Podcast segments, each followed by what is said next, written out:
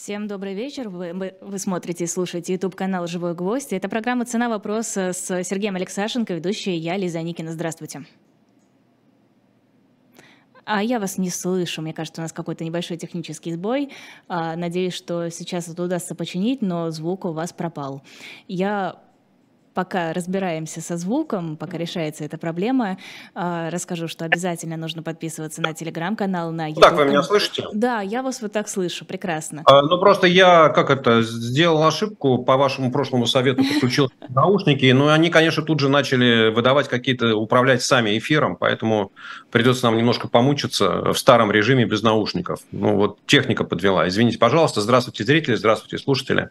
Простите, пожалуйста. Вот знаете, как на тестовом режиме все работало нормально, а как там у вас Ой, техники всегда, да. дополнительную кнопочку, вот тут оно все и пошло в разнос. Нет, просто техника на самом деле довольно своевольная, тем более в такие нестабильные времена. Все пытаются придать себе какое-то большее значение, вот и техника тоже пытается себе отхватить кусочек власти, особенно власти над эфиром, это же приятно, это такое хорошее ощущение. Я предлагаю начать с темы, которая взбудоражила сегодня, наверное, всех, кто хоть как-то следит за новостями. Источники, кажется, началось все с Ридовки, если я не ошибаюсь, сообщили о том, что Владимир Путин готовится выступить и, возможно, объявить уже о войне, то есть ввести военное положение, а, и, соответственно, это изменит, скорее всего, как предполагается, а, не только формально статус так называемой спецоперации, но и, например, это может привести к закрытию границ. Ух, как нам всем хочется, чтобы стало еще хуже, чтобы Владимир Путин что-нибудь такое отчебучил, чтобы совсем всех напугать. А, ну, мне кажется, что сейчас в Кремле пережевывают последствия того, что там две недели назад была объявлена мобилизация, которая просто со страшной силой напугала российский народ, а, который все равно поддерживает войну, который все равно готов идти, там 80% мужчин, а, получив повестку, готовы идти в военкомат и защищать непонятно что, неизвестно где, лишь бы выполнить приказ любимого президента. Вот. Но в то же время там половина россиян говорит о том, что первое впечатление от мобилизации – это ужас, это страх, это трепет. Ну, то есть вот шок и трепет. Ровно, ровно чего хотели, то и получили. А то гордость есть, думаете, за... так, так быстро не решаться? А, Лиз, вот мне кажется, что последствия а, скажем так, э, объявления о мобилизации, того, как она проходит, и от того, как, насколько армия оказалась неподготовленной к этой операции, настолько сильно взбудоражили общественное мнение, что, вообще-то говоря, его надо для начала успокоить. Да, ну потому что если сейчас на него еще что-нибудь обрушить, ну, то дальше может все пойти как-то выйти, вы, выйти из колеи. Но это опять я рассуждаю все рационально. Да, то есть вот цена вопроса, она же в голове Путина. В конечном итоге он принимает решение, а мы очень хорошо понимаем уже, что его логика, она стала другая, на какую информацию он опирается, мы не понимаем, и его решения вот уже могут быть абсолютно с любой точки, с человеческой точки зрения, нерациональны, нелогичны, но тем не менее он их готов принимать.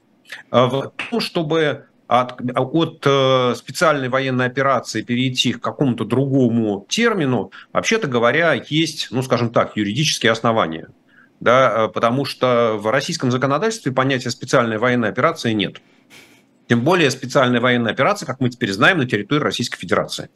Это раньше она велась за пределами территории Российской Федерации. А с 30 сентября все то, где идет, э, идут боевые действия, называется с точки зрения Владимира Путина, да, это Российская Федерация.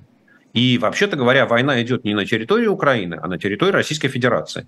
И тут э, нужно, что называется, решить, то ли на нас напали, и мы защищаемся, это война, а то ли на территорию Российской Федерации пробрались террористы, и тогда это контртеррористическая операция. Но и то, и другое накладывает на российские власти разные ограничения. Причем военное положение, война накладывает гораздо больше ограничений, гораздо больше требований. Там бюрократия должна по-другому быть устроена. Ну, в общем, короче говоря, еще, еще больше геморроя они могут себе устроить. Сергей а с другой, сейчас, сейчас Лиз, да. последнюю фразу. С другой стороны, если все оставить как есть, вот оставить специальные военные операции, то, ну что у нас, кто будет? Конституционный суд, что ли, возмущаться? Не будет. Верховный суд? Не будет. Вот отличное состояние. Можно делать, что хочешь, и при этом быть вне рамок закона. Поэтому особого смысла переходить в какой-то другой статус я не вижу. Сергей Владимирович, давайте спросим мнение наших зрителей и слушателей. Мы решили сегодня перед эфиром провести побольше опросов, чтобы с вами, с теми, кто нас смотрит, э, покоммуницировать. Э, как вы считаете, то, что сообщают о том, что готовится обращение Путина, что Путин собирается изменить статус, это э, действительно будет так? Мы в ближайшие дни услышим очередное выступление Владимира Путина, или это все-таки фейк? Опрос сейчас появится у нас в чате Ютуба, так что вы можете зайти проголосовать. Нам интересно, что вы об этом думаете. Вот мне кажется, что последние семь с половиной месяцев как-то приучили нас ждать самого плохого. Просто вот если есть какой-то вариант, что будет еще хуже, значит обязательно будет еще хуже. Что касается ограничений, ну, конечно, это бумажная волокита, но с другой стороны, вы сами сказали, ну, кто же будет придираться? Ну вот выдаст Путин указ, ну а дальше пусть они сами разбираются, что с этим делать, вот эти все документики, все остальное, это, наверное, будут не проблемы Путина и его окружения. Зато это позволит закрыть, например, границы, ввести какие-то новые ограничения, какие-то сложности. То есть это, на мой взгляд, вполне вероятный вариант, возможно, не завтра или послезавтра, но в каком-то обозримом будущем. А, ну, Лиз, я готов с вами согласиться, если цель закрытия границ, она имеет место быть. Просто я, честно говоря, не очень хорошо понимаю, для чего это все нужно, для чего нужно закрывать границы. Э, вот, ну, в Российской Федерации там, я считаю, что там есть 20 миллионов человек, которых теоретически э, можно мобилизовать. Министр обороны Шойгу назвал 25 миллионов человек. Вот по, всей, по, всем данным, которые, вот, ну, что называется, я посчитал, да, не просто там сколько брутто человек уехало, а сколько уехало в Казахстан, а сколько вернулось, сколько в Турцию уехало, сколько вернулось, в Финляндии и так далее.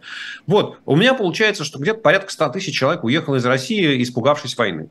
Но сейчас называют ну, цифры гораздо больше, по-моему, даже Лиз, официальные власти называют, нет, называют цифры нет, больше. Нет, нужно, нужно внимательно читать, что сказано. Да, вы ссылаетесь на вчерашнюю публикацию в Форбсе, э, который сказал, что по там чиновники в администрации неназванные сказали, что уехало за две недели, там за 10 дней 600-700 тысяч, а может быть даже и миллион.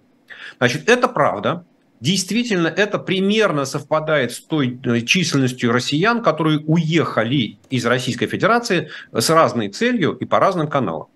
А, значит, э, вот примерно половина, даже чуть больше из этого количества поехали отдыхать. Потому что курортный сезон продолжается. Э, в Абхазии на Черном море и в Турции все замечательно. Я посмотрел на расписание рейсов. Из Москвы ежедневно в Турцию улетает 30 рейсов.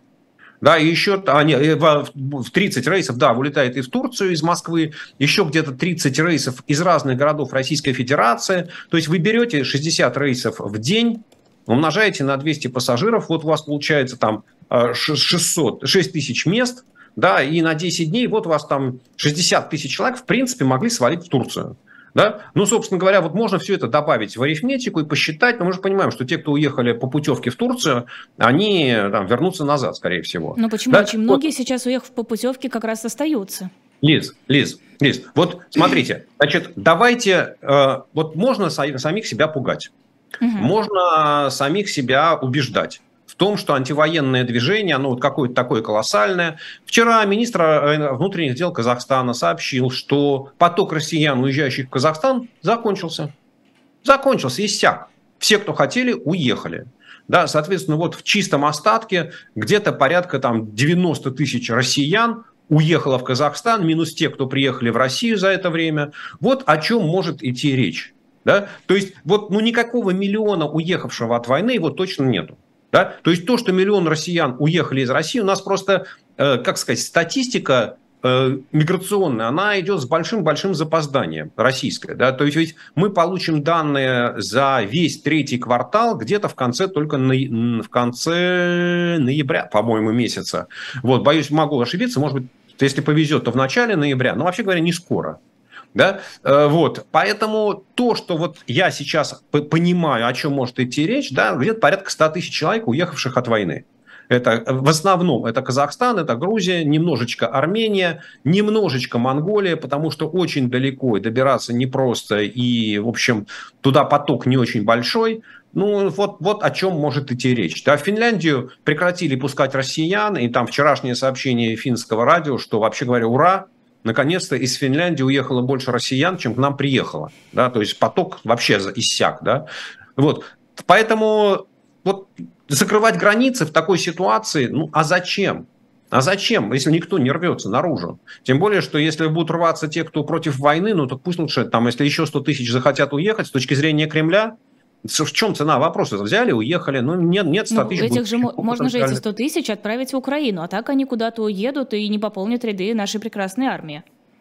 А, ну, для начала вы их должны найти этих 100 тысяч, да, которые выступают против войны. Это не так просто, потому что открыто выступающих против войны люди, они ну, понимают, что нужно прятаться, и что иначе можно загреметь э, на несколько лет в российскую тюрьму, что Простите. гораздо хуже, чем война в Украине. Можно я вставлю прекрасную новость? Видела сегодня на базе, что не смогли ни одного жителя из одного карельского села мобилизовать, потому что они все ушли в лес за клюквой и возвращаться не собираются. Ну вот, да, ушли, ушли, в партизаны, что называется, в карельские болота. Ну тоже, тоже, знаете, хорошая история, молодцы. Русский народ, он изобретательный, в смысле российский, да, в широком смысле слова. Вот, поэтому я, честно говоря, не вижу никакого смысла в закрытии границ. Опять, это не означает, что этого решения там Путин не примет, потому что он может посмотреть на ситуацию под каким-то другим соусом, ему могут принести другую папочку с другими данными, с другими цифрами. Вот, но пока я не, вот опять, как это, играя роль адвоката дьявола, дьявола и защищая интересы Кремля, я бы сказал, слушайте, ребят, да не, нужна нам, не нужно нам закрытие границ, у нас все хорошо. Вон Шойгу вчера сообщил, что уже 200 тысяч из 300 тысяч набрали, ну и хорошо. Ну, значит, за оставшиеся там две недели еще 100 тысяч точно наберем, да? А пока нам не надо, у нас армия не может их переварить. Нам даже призыв пришлось отменять, откладывать на месяц, ну, потому что армия не в состоянии переварить такую э, тучу людей. А, у нас тем временем опрос идет. Я предлагаю подвести его итоги. 56% наших зрителей и слушателей считают, что в ближайшие дни будет обращение Путина, вот это вот самое. И 44% считают, что эти прогнозы о том, что Путин выступит, это фейк. Хорошо, если мы исходим из того, что эти 56% э, правы, и Путин действительно выступит и сменит статус специальной военной операции, так называемой, э, давайте разберем два возможных варианта. Контртеррористическая операция и военное положение. Э, что подразумевается под этими обоими вариантами? Э, ну, контртеррористическая операция означает, что называется, назначается командующий контртеррористической операцией, который там в, на веренном участке российской территории э, вводит фактически единоличное управление, заменяет все Э, как сказать, всю административную власть, ну, не заменяет, он отдает приказы этим новоназначенным губернаторам. В общем, короче говоря, распоряжается судьбами людей и всем прочими вещами. Военное положение означает, что на жизнь людей накладываются серьезные ограничения. То есть это введение комендантского часа, там, ограничение поездок, там, въезда в регион, выезда из региона, э, там, запрет на там, смену места жительства, ограничение на экономическую деятельность возможность властей там реквизировать все, что угодно, когда угодно ради своих целей, все для фронта, все для победы. Вот. Ну, поэтому, вот, скажем так, контртеррористическая операция – это мягкий вариант, военное положение – это жесткий вариант.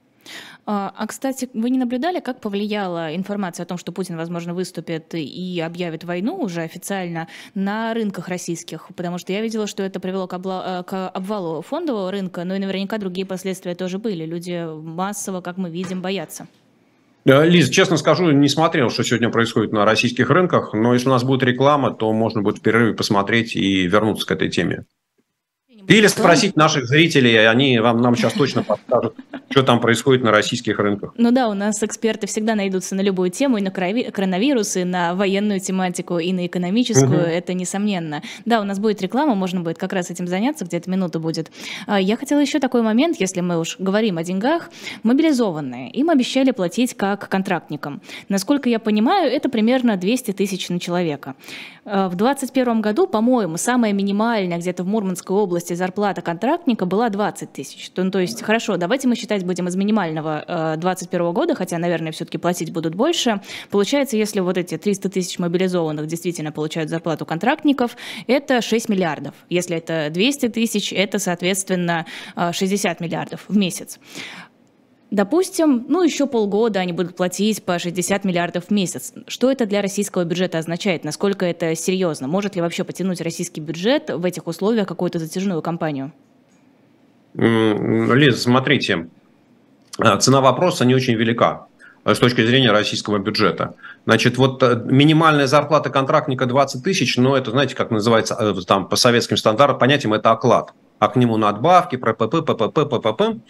Я посчитал, я, у меня получалось так, что на содержание 300 тысяч солдат э, мобилизованных, да, правильно говорить, mm-hmm. потому что там есть офицеры. А, помимо того, что есть выплаты заработной платы, ну, у меня там получалось где-то там 11-12 миллиардов рублей в месяц ну, я просто взял, нашел э, информацию о том, сколько получают российские контрактники, если рядовые, сержанты, младшие офицеры, старшие офицеры. Вот, пропорцию заложил, примерно какая есть в российской армии. У меня получилось 11-12 миллиардов, но к этому нужно добавить всякие дополнительные расходы, там, на питание, на перевозку. Это, это, это короче, умножаем вдвое. Ну, так вот, с запасом это от 20 до 25 миллиардов рублей в месяц. Это до тех пор, пока не находятся на территории Российской Федерации. Да, то есть до тех пор, пока их официально... Ну, кстати, сейчас интересно, а у нас же все эти выплаты полагаются, если ты воюешь на территории другого государства. Угу. Да, а вот сейчас они все воюют, наши солдаты, российские в смысле солдаты, они же все воюют уже, они как не оккупационная армия, а на армия, защищающая свои родные просторы. Подождите, Интересно. а я могла что-то не уследить, но разве не осталось еще на украинской территории, формально украинской, ну, вернее, фор... в общем, по мнению российских властей, все еще украинской территории военных российских? А я так понимаю, что нет. Ну, может быть, там на кусочке Харьковской области, если он остался. Но мне кажется, что Харьковскую область уже освободили. Ну, только если кусочек Харьковской области. Потому что, смотрите, а, Херсонская область э, взята, как это, да, Запорожье взято, Донецк, Луганск взяты. Ну, в общем, и даже Донецк, Донецкая область не вся взята, Херсон, Запорожская область не вся, но тем не менее мы их все уже присоединили. Поэтому там идут боевые действия на территории Российской Федерации которая временно оккупирована Украиной. Ну, то есть, вот если вставать в извращенную логику Кремля, то все это дело так. Вот, ну ладно, будем считать, что если там э, э, за боевые действия на территории России еще не платят, то, видимо, поменяют.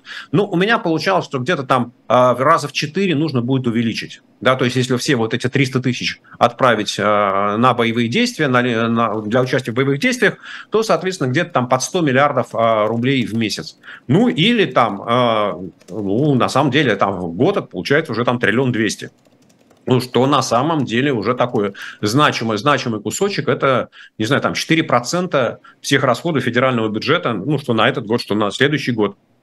Потому что там Минфин сказал, что денег нет, и увеличения расходов, кроме как на войну, не будет.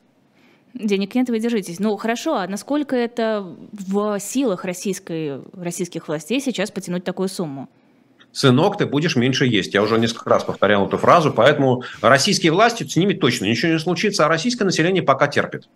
Да, то есть вот пока голодных бунтов нет, а пока российское население ругается, ну там примерно а, примерно половина, вот э, Левада-центр провел опрос, а, примерно половина россиян, ну не примерно, а ровно половина заявила о том, что военная операция на них повлияла на жизнь, на жизнь семей, а при этом 19%, ну то есть каждый пятый сказал, что сильно повлияло, 30% сказали, что достаточно повлияло, ну в определенной мере повлияло. И главный критерий – это снижение уровня жизни. То есть когда вот эту матрицу выстраивать стала ваша жизнь лучше или хуже за последний там, год, то вот те, на кого военная операция повлияла, у них жизнь стала хуже. Да, то есть вот эта вот связка, ну, то есть я, она в, в жизни, что называется, с точки зрения э, эксперта, наблюдателя, она проявляется, но для россиян, конечно, это все не так. У них вот связка между военной операцией, там, ростом цен, падением доходов, она отсутствует, потому что там посередине вклинены всякие англичанки, которые гадят, Запад, который спит и видит, как бы Россию разодрать на, на части, ну, в общем, какие-то нацисты, фашисты, ну, в общем, хрен знает кто, да, вот, но самое главное, что вот между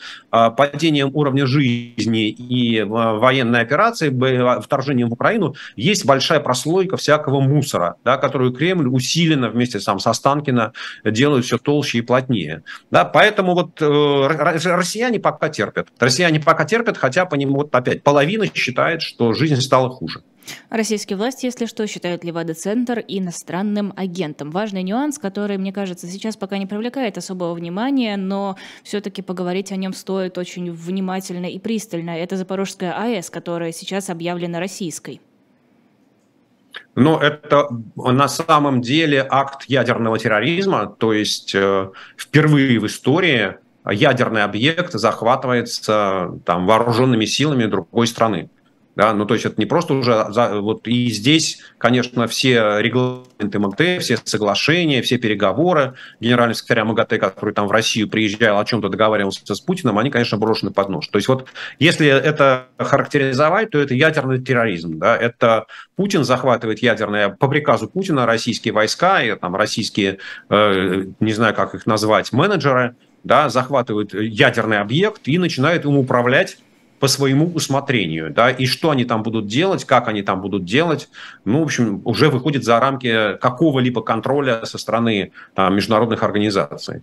Ну, вот другой интерпретации этого события нет, и она на самом деле очень страшная с точки зрения того, что, ну, это означает, что можно да, что можно захватывать ядерные объекты, ну, наверное, тогда не, не стоит удивляться, если в какой-то момент, момент там американские морские котики да, возьмут и захватят пару э, там, э, баз для ракет стратегического назначения в России. Но если России можно, то уж Америке тоже, наверное, можно этим побаловаться. Очаровательно, очаровательно. То есть вы считаете, что Россия действительно может использовать э, Запорожскую АЭС как метод шантажа, если вот мы, например, не начинаем ядерную войну напрямую, не нажимаем красную кнопку, такой заезженный э, штамп, не начинаем бомбить ядерными ракетами, допустим, украинские города, то в любом случае мы всегда можем сказать, ой, смотрите, там украинцы что-то не так сделали, это была диверсия на Запорожской АЭС, все взорвалось, к примеру. Угу. Лиз, смотрите, э, есть уже история что в, там, в конце февраля, начале марта российские войска захватили Чернобыльскую атомную электростанцию. А, но на счастье всех, всего мира, она сейчас заглушена, заглушена, она не работает, но уходя с этой станции, российские войска разрушили, э, уничтожили большое количество а, аппаратуры, которая следила за состоянием атомной станции, за состоянием саркофага, и стоимость этого оборудования исчисляется десятками миллионов долларов. Да? Ну, то есть вот это, это не стиральная машина, которую там солдаты потащили к себе домой, да? это не ношенное женское белье, которое там отправили к себе в сибирскую деревню. Нет, это было осознанное уничтожение аппаратуры, которая следит за состоянием ядерного объекта, который, вообще-то говоря, э, ну, находится в состоянии, как бы это мягко сказать, э, неконтролируемым, непредсказуемым. Да, ну, наверное, наверное, конечно, ученые там могут говорить, что мы знаем, что там происходит, мы примерно догадываемся, но вообще-то говоря, э, никогда э, эта Чернобыльская станция строилась, проектировалась и так далее, то для нее этот режим никогда не обсуждался всерьез. Так вот, российские войска это сделали. Да? Они лишили возможности и украинских э, атомщиков, и там международное агентство, и международную научную общественность понимать, что там происходит.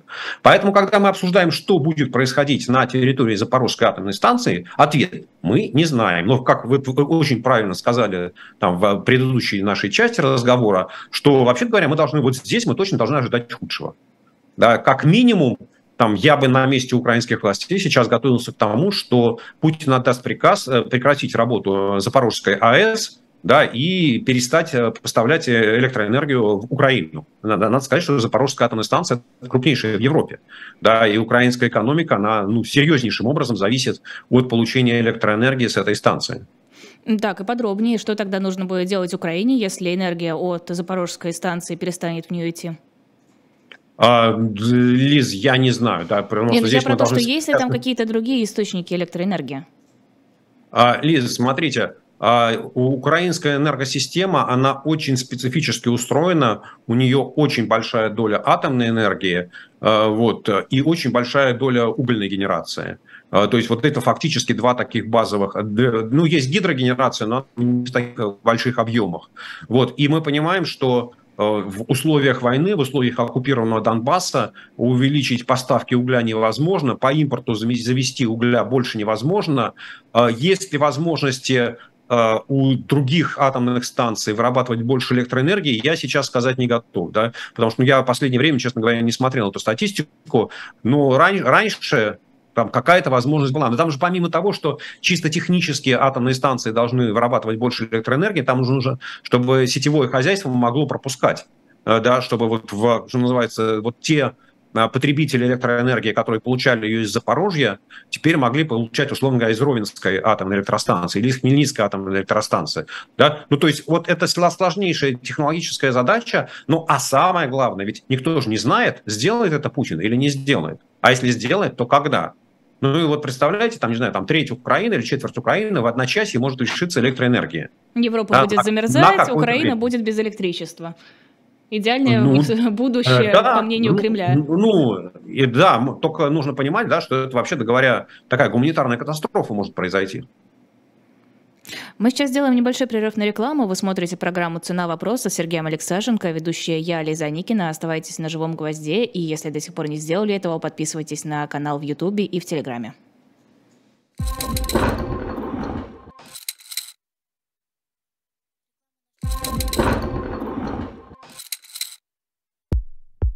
У нас есть парадоксальная ситуация. Это непросто. Потому что останется в истории. Ну, Владимир Борисович, вы прям как ребенок. У вас есть лучшие средства обороны? Нету.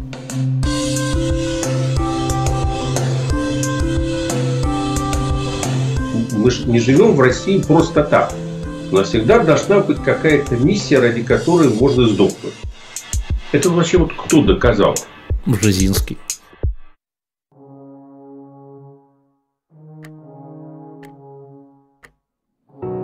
Этот человек?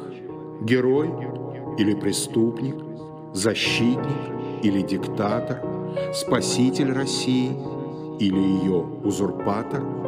Вся жизнь Александра Колчака, его юность, его любовь, его гражданский долг на страницах графического романа «Спасти адмирала Колчака».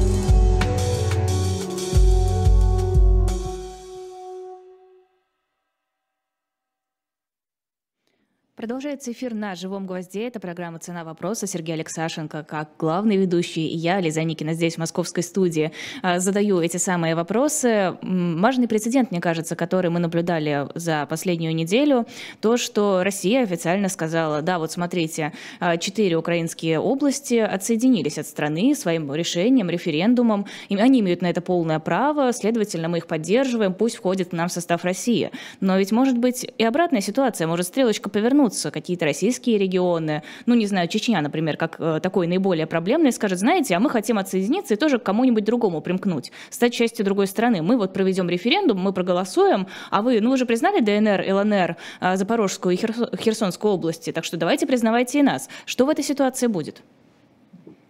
Ну, Лиз, я, честно говоря, такой сценарий э, как реалистично не рассматриваю. Почему? А, потому что, ну, потому что вот то, что российские власти называют референдумом, проходила на оккупированной территории, которая контролируется войсками иностранного государства, э, и ну, назвать это добровольным волеизъявлением ну, никак нельзя. Да, тем более, что между датой объявления этого референдума и датой его проведения, квази-референдума, да, прошло там несколько дней ну, по большому счету, даже агитационную кампанию за это время провести невозможно. Вот, и никакие, никакое законодательство ни Российской Федерации, ни Украины, ни любого другого государства, где есть законодательство о референдумах, не предусматривает такого короткого срока. Вот, поэтому назвать это референдумом нельзя, ну и, соответственно, мне кажется, что юридические последствия этого решения, ну, они примерно такие же, как э, когда в 1939 году Гитлер оккупировал Польшу, то, вообще говоря, он упразднил Польшу как государство. И он ее превратил в генерал-губернаторство такой вот, да, в отдельную управляемую структуру Германской империи. Да, вот Францию он сохранил как государство, а Польшу уничтожил. То есть вот фактически, ну если мы всерьез относимся к вот решениям оккупационных властей, да, то вообще-то говоря, э, Польша не, суще... не должно существовать. Вот, поэтому мне кажется, что когда э, война закончится, и когда в России поменяется политический режим, то вот э, все быстро забудут и об этих референдумах, и об этих законах, и э, Конституционный суд тут же найдет, что там его ввели в заблуждение, его обманули, ему не дали какую-то информацию, эти законы признаются неконституционными, ну, аж заодно придется и Крым признавать неконституционным. То есть, на самом деле, Путин заложил такую хорошую мину э, под все то, что он считает своими достижениями. Вот. А что касается э, возможности проведения референдума о там, праве нации на самоопределение, то, честно говоря, я бы не стал рассматривать Чечню как пример, ну, потому что, э, по большому счету, э, Чечня под руководством сначала отца, а потом сына Кадырова получили все, что они хотели. Да? Они хотели лучше жить, получать больше денег. Российское государство им это обеспечило. То есть Владимир Путин обеспечил э, там, сначала Ахмату Кадырову, потом Рамзату, Рамзану Кадырову ну, такой поток бюджетных денег, которые сделали их и их там э, как род их наследников на несколько поколений вперед очень богатыми людьми, у которых нет никаких проблем. Да, и там деньги, которые тратились Российской Федерации с федерального бюджета на Чечню, они в разы превышали те деньги, которые тратились на любой другой регион, даже Крым. Подождите. Вот поэтому, Да. поэтому смысла, да, Сергей Владимирович, мне кажется, вы сами себе противоречите. Смотрите, вы говорите, что когда власть сменится, когда а, закончится так называемая спецоперация, вот это все будет признано незаконным, вряд ли Кадыров, который был активным пехотинцем Путина, если он будет продолжать в том же духе, сохранит это все богатство, влияние и то, чем он так сильно дорожит. Ну, я полагаю, что дорожит. Вряд ли он а, такой высокодуховный человек, который считает, что это все бренное, земное и просто принимает это как а, тяж- тяжелую ношу. Следовательно, сейчас, возможно, Кадырову, который наверняка понимает, что путинскому режиму осталось царствовать недолго, предпочтет отсоединиться, отмежеваться и сказать, знаете, а мы не с ними, мы вот самостоятельные, и вот все, что вы там, санкции, репарации, вот это вот все, это не к Чечне, это вот к Путину. А, Лиз, а, Рамзан Кадыров никогда не производил впечатление глупого человека. Да, мы можем обсуждать его взгляды, насколько а, они радикальные, насколько они нам не традиционные, в хорошем смысле слова, а, насколько он образован, насколько он не образован. Вот. Но он точно совершенно человек не глупый. И я думаю, что он уже давно свои личные... Вот, то есть как это? И в этом отношении там, он очень хорошо понимает разницу между тем, что принадлежит там, республике Чечня, Чеченской республике, и тем, что принадлежит лично ему а, и его семье. Соответственно, все активы, которые принадлежат ему и его семье, я думаю, они уже так э, структурированы, так оформлены, да, что добраться до них э, ни нынешним российским властям, ни следующим российским властям никому не удастся. Да? То есть они защищены так, что их уже отобрать у Рамзана Кадырова его наследников невозможно.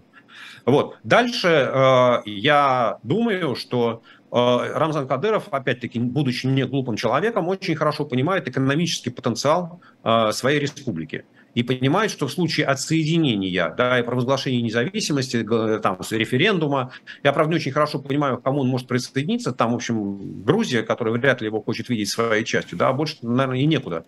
Э, Вот, э, и, соответственно, вот представить себе, что он э, не знает, что такое Северная Корея, и не знает, что такое э, развитие с опорой на собственные силы, на собственные экономические ресурсы, ну вот как-то я, э, ну, я, я все-таки думаю, что он вот слишком умен, чтобы этого не понимать. Э, и в этом отношении э, я думаю, что опять, да, когда режим Путина закончится, когда Владимир Путин уйдет от власти, Рамзан Кадыров немедленно сложит полномочия как президент э, Чеченской Республики, там, руководитель Чеченской Республики, и уедет на заслуженный отдых. Знаете, как заявит, я устал, я ухожу, дальше без меня.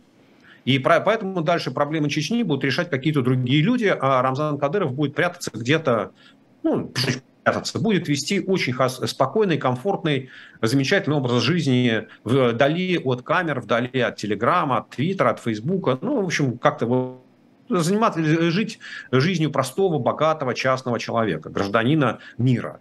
Вот, поэтому что там будет с Чечней, он точно совершенно не, не возьмет на себя э, попытку отделения Чечни от России, потому что для э, чеченского народа, для тех, кто живет на территории Чеченской республики, это будет экономическая катастрофа. Хорошо, а другие регионы, есть ли кто-то, кто может захотеть отсоединиться от России? Ну, я вижу только один регион, который точно хотел бы отделиться от России, это Калининградская область, да, которая, вообще-то говоря, исторически точно совершенно не является частью России. Это часть э, Восточной Пруссии, да, часть Германии. Э, Вот, и уж точно, вот если где проводить референдум, так это в Калининградской области с тем, чтобы она, там, правда, не очень понятно, там захочет ли Германия принять Калининградскую область, но думаю, что там ни Литва, ни Польша могут, могут рассмотреть эту заявку и обсудить между собой, кому э, эта, эта часть территории должна отойти, если э, жители Калининградской области проголосуют за независимость.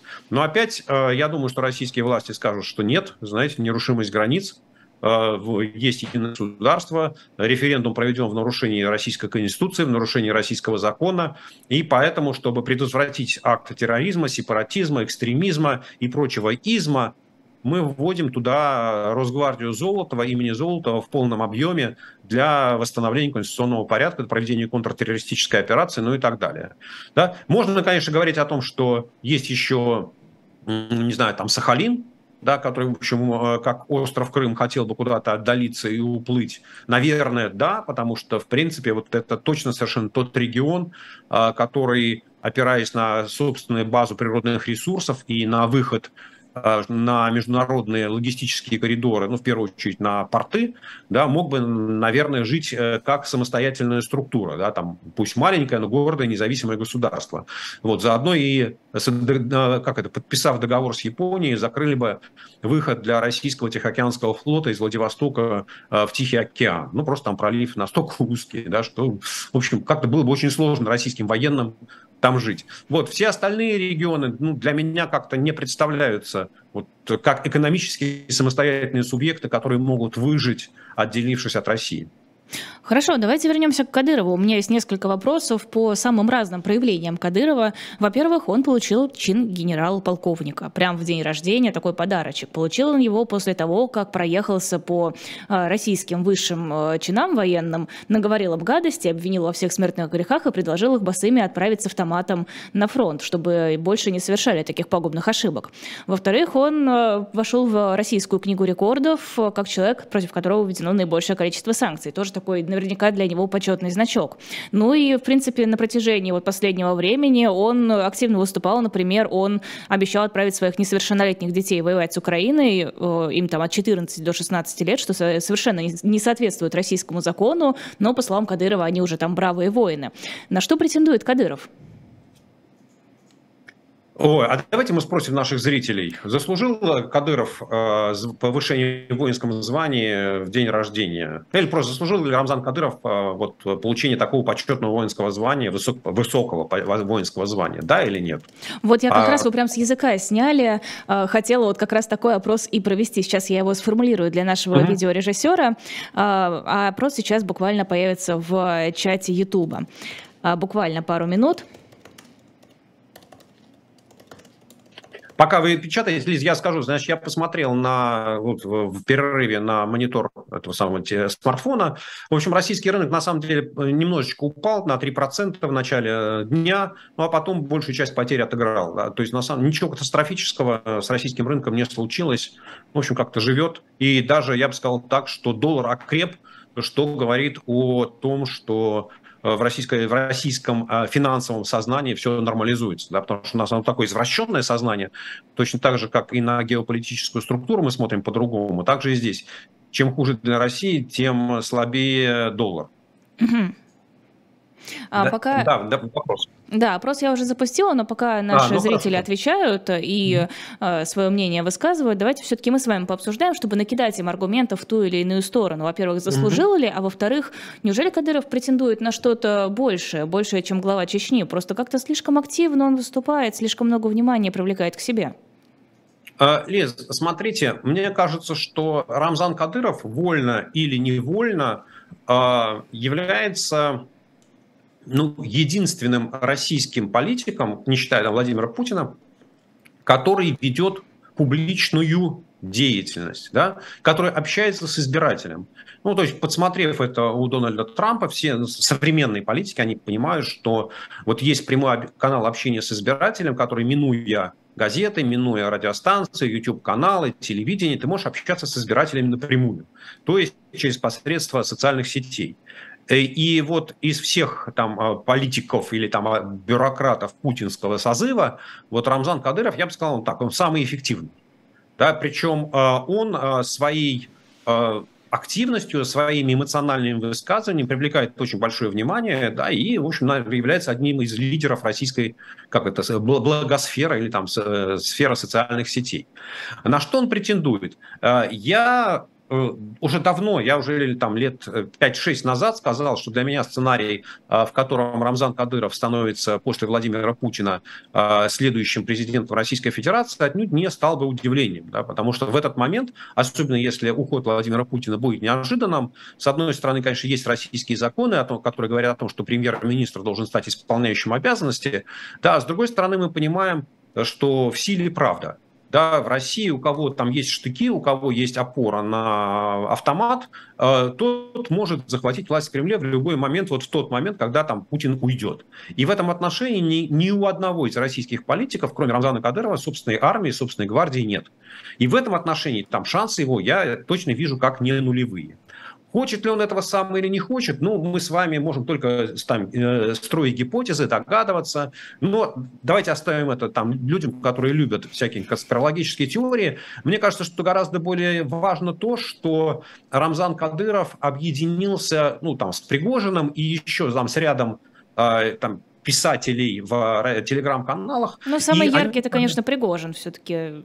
Ну, я вот тоже, я подумал, кого бы еще там назвать, да, ну, на самом деле, вот, с одной стороны, он должен быть, там, обожать Владимира Путина и не критиковать его, а с другой стороны, должен тянуть, э, вот, вытягивать э, Путина в более агрессивные действия, такую проястребиную политику, да, и мне кажется, что Кадыров и Пригожин, они вольно или невольно стали выразителями интересов или таким э, э, публичным голосом такого жесткого ядра, там жесткой башни Кремля, башни Кремля, которая является сторонником жесткой политики. То есть там точно нет сторонников мира, в этом отношении никаких голубей там нет, но там, условно говоря, есть ястребы с дубинкой, да, а есть ястребы, которые, ну, не знаю, там, с рогаткой. Да, вот, соответственно, вот такая вот между ними разница. И причем ястребы с рогаткой, ну, в силу того, что рогатка против дубины работает не очень эффективно, ну, вот они как-то проигрывают, ну, тем более там в телеграм-каналах они предпочитают молчать или э, как-то вот э, э отбрехиваться такими ничего не значащими фразами. Вот, а, соответственно, вот э, Кадыров, он вот провозглашает, что э, Путин э, объясняет Владимиру Путину, что есть альтернатива, да, и что альтернатива тому, что он делает, лежит с другой стороны, не прекращение войны, а наоборот ужесточение войны, в более агрессивная политика, применение новых там видов вооружения, больше людей на фронт. Ну вот, вот смотри, Владимир Владимирович, ну я даже детей своих готов послать, показать личным примером, что вот это нужно сделать. Да? Поэтому нужно четко понимать, что э, в России очень сильно сформи... Э, сформировалось очень сильное ястребиное крыло, такое э, жестких ястребов, которые тянут Путина в, ну не знаю, там вправо, давайте говорить. Да? И, собственно говоря, мне кажется, что и вот э, э, решение о проведении референдумов, решение о проведении мобилизации, там, присоединения оккупированных территорий к России, это все реакция Путина на вот такую вот э, крики со стороны жестких ястребов. То есть это вот такое на слабо, а слабо вот еще жестче сделать? А, нет, мне кажется, что это не вопрос слабо. Это, Владимир Владимирович, ты все делаешь правильно, но чтобы добиться больших результатов, нужно еще вот это. Да, вот чуть-чуть добавь. Вот, что называется, держи тонус, держи всех в тонусе. Ты все правильно, все правильно. Самое главное, не критиковать. Ни в коем случае не говорить там слабо. Нет, ну за это, за это можно поплатиться очень серьезно в России. Так, хорошо, но другой важный вопрос. Как отреагирует армия? Все-таки армия, несмотря на то, что успехов она особых не добилась, на украинском фронте все еще остается важной силой, и вряд ли здесь, внутри страны, можно ей что-то противопоставить. Но не полиции уже противоставлять военным. И армия, насколько она будет довольна тем, что Кадыров получает э, плюшки, скажем так, после того, как он по этой армии прошел с своими берцами и наговорил гадостей? А в России армия давно не является субъектом а, политики. Э, и, в общем, в Советском Союзе, наверное, последним представителем военных, который пытался играть какую-то самостоятельную роль, был Георгий Жуков, на которого, как известно, там вместе с Молотовым Булганиным, прикнувшим к ним Кагановичем, выкинули из состава президиума ЦК. Э, вот. Э, и, а дальше, а до этого, ну, я не знаю, вообще надо смотреть, наверное, последнее участие, это убийство Павла Первого, да, когда вот так российская армия открыто вмешалась в политику. То есть у российской армии, у российских военных нет вот этой так сказать, понимание того, что они стоят на страже устойчивости государства, как, например, это было у турецких военных до тех пор, пока Эрдоган их не разгромил, да, в принципе, вот э, ну, там по Конституции, по закону армия была гарантом Конституции и могла сменять правительство, если оно си, очень сильно сдвигалось в клерикальную сторону. Вот. Поэтому мне кажется, что, конечно, это российских военных э, там, награждение Кадырова такое публичное, после того, как он э, облил дерьмом э, высшее военное руководство страны, конечно, не вызовет какой-то прилива любви ни к Кадырову, ни к Путину. Но, собственно говоря, мы давно знаем о том, что у ФСБ тоже есть свои претензии к Кадырову, и что э, там они, чекисты, недовольны тем, что Кадыров очень активно там, в нулевые годы э, применял, да, его боевики убивали людей на улицах Москвы. Вот, но сказать, ну, знаете, как вот э, они не настолько сильны и не настолько храбры, чтобы выступить против Путина.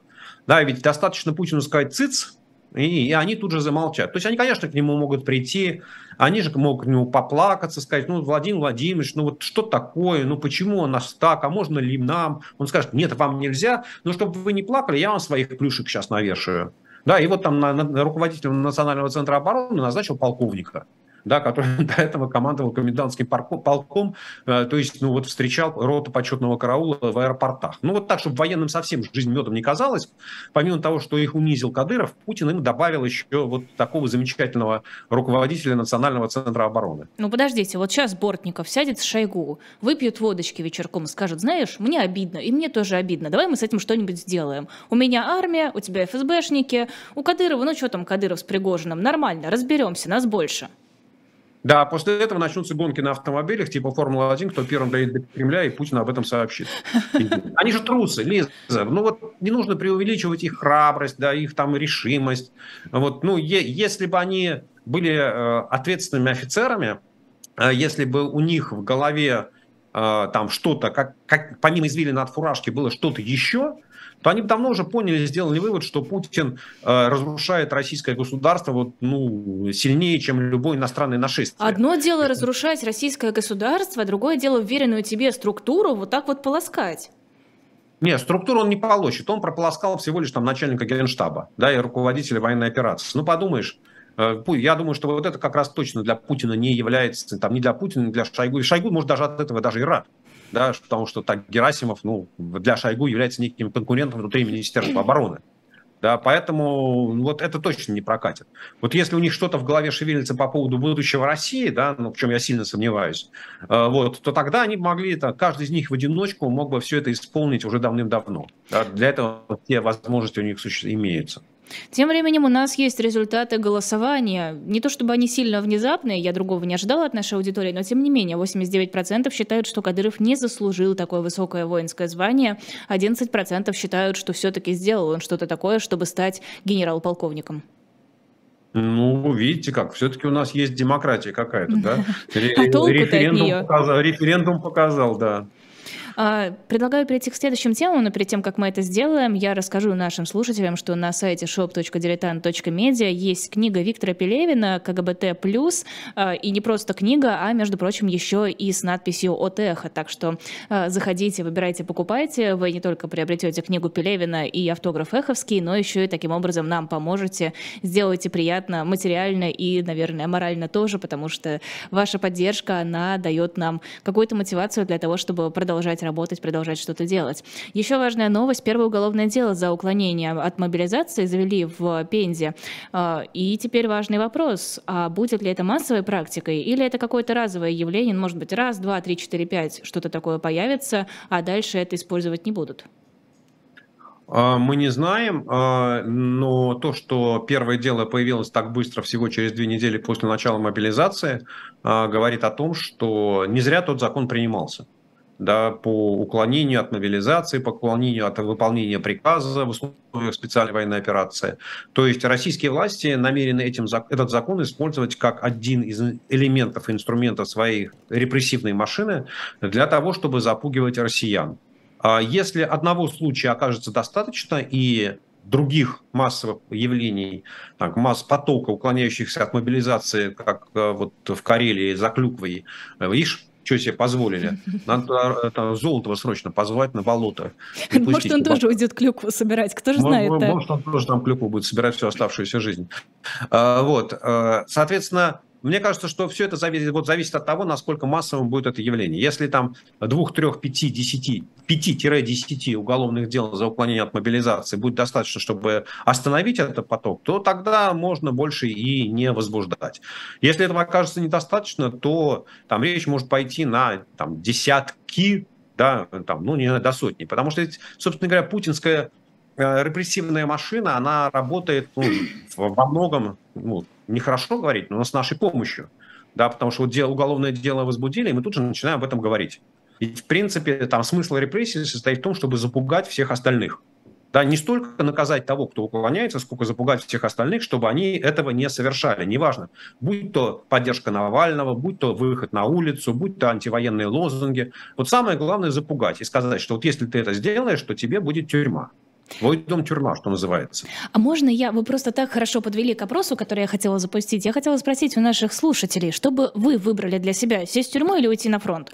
Вот максимально простая формулировка, да, я вполне осознанно не добавляю сюда вариант с эмиграцией, потому что это бы слишком упростило ситуацию. Но вот что для вас лучше? Голосование сейчас появится в чате Ютуба, и мне очень интересно услышать ваше мнение, если вы постараетесь ответить максимально честно а, и как-то, не знаю, без лишней идеологии, то я буду вам признательна потому что мне кажется, что большинство все-таки предпочтет э, пойти на фронт. Ну, это мне, вот мои ощущения, потому что там, ну, может, убьют, а может, Лиза, не, не давите на избирателя во время избирательной кампании. А, а что мне за это будет?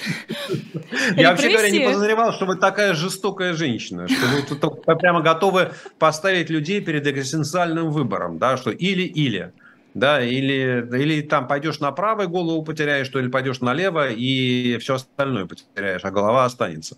Э, ну вот выбирай из этих двух. Отличная альтернатива. Отличная. Нет, ну подождите, ну, для многих людей, которые сейчас не имеют возможности уехать, у которых нет денег, нет э, каких-то э, связей, нет возможности сделать себе визу, у кого-то даже загранпаспорта нет, мне кажется, таких в России более, более чем достаточно, ну для них буквально есть вот эти два варианта, если придет повестка. Я согласен, Лиз, я, я, я, я же не спорю с вами, да, я говорю, говорю, что да, это, но это на самом деле выбор очень жестокий, очень суровый.